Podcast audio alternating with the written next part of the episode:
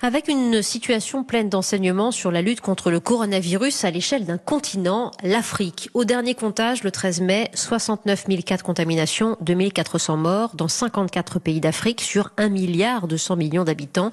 Bonsoir Isabelle de Fourny. Bonsoir. Merci d'être avec nous, vous qui dirigez les opérations de Médecins sans frontières.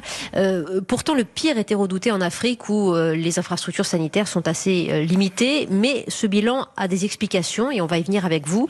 À commencer par euh, une réaction très rapide des autorités pour euh, protéger la population dans ces 54 pays du continent. Isabelle de Fourny. Oui, oui, tout à fait. L'épidémie a été prise au sérieux très rapidement par les dirigeants euh, africains et euh, toutes les mesures de et beaucoup de mesures de lutte contre l'épidémie ont été mises en place euh, très très euh, précocement. Donc euh, les grands rassemblements ont été limités, les déplacements ont été réduits. Certains pays ont choisi des confinements à domicile. Le port de masque aussi est assez mmh. fréquent en Afrique les interdictions de rassemblement religieux, hein, ou nier même les fermetures de frontières. Ce, ce fut aussi, euh, sur recommandation de l'OMS, euh, une, une, stratégie. Euh, réactivité des autorités avec évidemment l'expérience de, de, de l'Europe euh, oui, en, en, en craignant, euh, je, je, pense qu'ils ont craint de façon tout à fait justifiée euh, les conséquences que pourrait avoir cette épidémie dans leur pays. Euh, et donc c'était justifié de mettre en place ces mesures assez tôt. Et puis après, ces mesures ont été également mises en place dans des pays où euh, il y a finalement une habitude, une expertise dans la réponse aux épidémies et où -hmm. les systèmes de santé savent s'habituer à des épidémies. On va, on va venir euh, évidemment sur cette gestion de l'épidémie en Afrique. Il y a un autre élément d'explication, j'aimerais que vous le souligniez avec nous, Isabelle de Fournier euh, c'est la, jeunesse de la population africaine. 60% d'Africains sont âgés de moins de, de 25 ans. Euh, connaissant aujourd'hui euh, la cible du virus, c'est une donnée importante ah, Tout à fait, c'est une donnée, fondamentale en en France, euh, je pense que ce sont 92% des décès qui sont survenus chez les plus de 65 ans. Oui. Et euh, la létalité à partir de 80 ans est de, de 10%. Or, euh, chez les moins de 40 ans, la létalité, elle est aux environs de 2 pour 10 000. Donc une létalité beaucoup plus faible mm -hmm. chez les plus jeunes. Et c'est un élément qu'on ne connaissait pas au début de l'épidémie. On, on craignait que des populations, par exemple, touchées par le VIH ou euh, avec des mauvais statuts nutritionnels, par exemple, réagissent très mal au virus. Or, ce n'est pas du tout ça qu'on voit. On a les mêmes euh, taux de létalité en fonction des âges. Euh, ils sont assez similaires en Afrique que ce qu'on voit en Europe ou aux États-Unis. Oui, population jeune peut-être, mais population euh, vulnérable, touchée par euh, le VIH. Je, pense notamment aux 8 millions de, Sud-Africains qui sont porteurs du sida aujourd'hui. Ça les expose quand même de manière flagrante au, au virus. Isabelle de Fournier mais disons qu'aujourd'hui, on ne voit pas de, on ne voit pas de mortalité ou de létalité euh, particulièrement plus élevée chez des, chez les personnes qui sont touchées par le VIH. Donc c'est peut-être encore un peu trop tôt. Oui. Mais euh, aujourd'hui, par exemple, quand on regarde la létalité euh, au Congo, en, Républi en République démocratique du Congo, on retrouve finalement la même mortalité par classe, par classe d'âge que ce qu'on a vu en Europe. Donc il semble quand même que le facteur prépondérant, ce soit l'âge, le sexe également, beaucoup plus de décès chez les, chez les hommes. Mm -hmm et euh, certains facteurs de risque comme le diabète qui sont les facteurs qu'on a retrouvés ici en Europe. Quoi. Je rappelle ce chiffre hein, qui est quand même assez euh, éclairant 2400 morts euh, à l'heure où nous parlons euh, en Afrique sur 1 milliard 200 millions d'habitants. Est-ce qu'on peut parler aussi d'une résistance des, des organismes au, au, virus? Les Africains évidemment n'ont pas été épargnés de, par Ebola, par, par la malaria. Est-ce que les organismes se sont, ont travaillé à lutter? De fait ça, ça, je pense qu'on c'est très compliqué à dire. Je pense qu'aujourd'hui, on aujourd'hui, on ne sait pas encore exactement. On sait qu'aux États-Unis, bon, c'est différent, mais on sait qu'aux États-Unis, la population euh, euh, noire a été très touchée. Mm -hmm. euh, en Afrique, on parle aussi, par exemple, d'une d'une meilleure résistance euh, au virus si on n'a pas de carence en vitamine D, donc qui est liée à l'exposition du soleil. Donc ça pourrait être un des facteurs.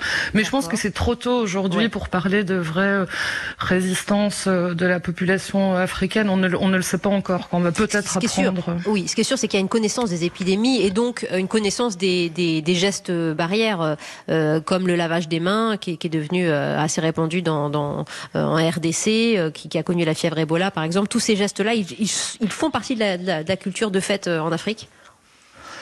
Mais je pense que les, les oui, les Ebola, les populations ont été extrêmement marquées par des grosses épidémies, euh, dont certaines très récentes, euh, dans leur pays. Et donc, euh, il y a quand même une attention à certaines consignes du gouvernement.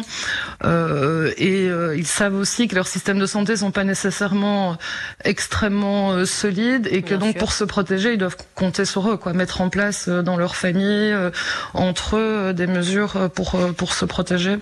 Euh, en- encore au stade des hypothèses, mais c'est important d'y venir sur Europe 1 avec vous, euh, pour Médecins sans frontières, euh, c'est, euh, ce sont les analyses qui estiment que les traitements antipaludéens, par exemple à base de chloroquine, la fameuse chloroquine, ont pu favoriser l'immunité de la population africaine. Vous travaillez aussi sur cette hypothèse, sur cette donnée?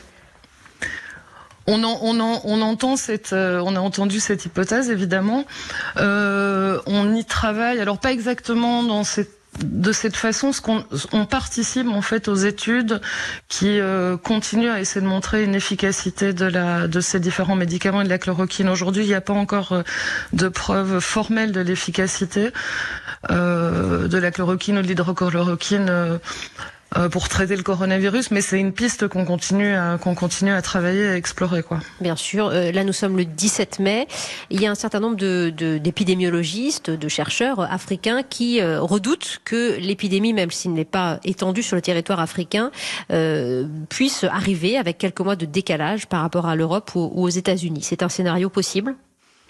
Mais ce qui est important, euh, oui, oui, c'est important de garder à l'esprit que euh, aujourd'hui, donc, on voit peu de peu de cas dans beaucoup de pays d'Afrique et surtout beaucoup de peu de cas sévères. hein, et donc, les systèmes de santé sont pas débordés.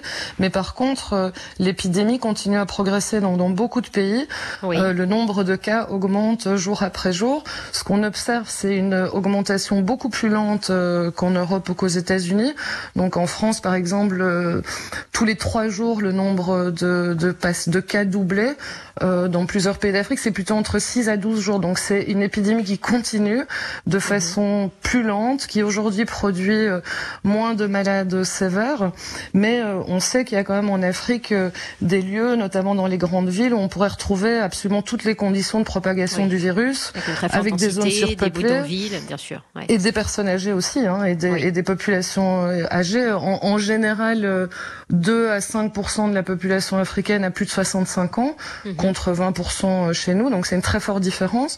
Ceci dit, euh, dans certaines dans certaines zones, il y a quand même des personnes, euh, et dans certains pays, euh, des personnes euh, des personnes âgées. Et donc euh, l'épidémie est encore en train de, elle n'est pas en phase descendante, quoi. Elle est encore Ouais, en c'est phase ça. ascendante. C'est euh, une donnée très très importante. Je voudrais qu'on termine euh, avec cette euh, cette réflexion. Est-ce qu'il faut tenir compte, euh, d'après ce que vous nous dites, des, des modélisations un peu catastrophes qui sont établies sur le scénario africain Près de 200 millions de personnes pourraient être infectées en Afrique. Voilà ce qu'on ce qu'on lit euh, ici et là euh, euh, de la part des de, de chercheurs d'ailleurs. hein.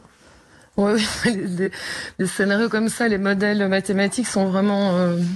C'est toujours des données, euh, des données à prendre avec des pincettes, mais il est possible, euh, un, scénario possible aussi, c'est que pas mal de personnes sont infectées, mais que qu'il y ait très très peu de cas, ait très peu de cas sévères, et dans ce cas-là, euh, ce serait une espèce de petite grippe banale, ce serait pas nécessairement nécessairement grave.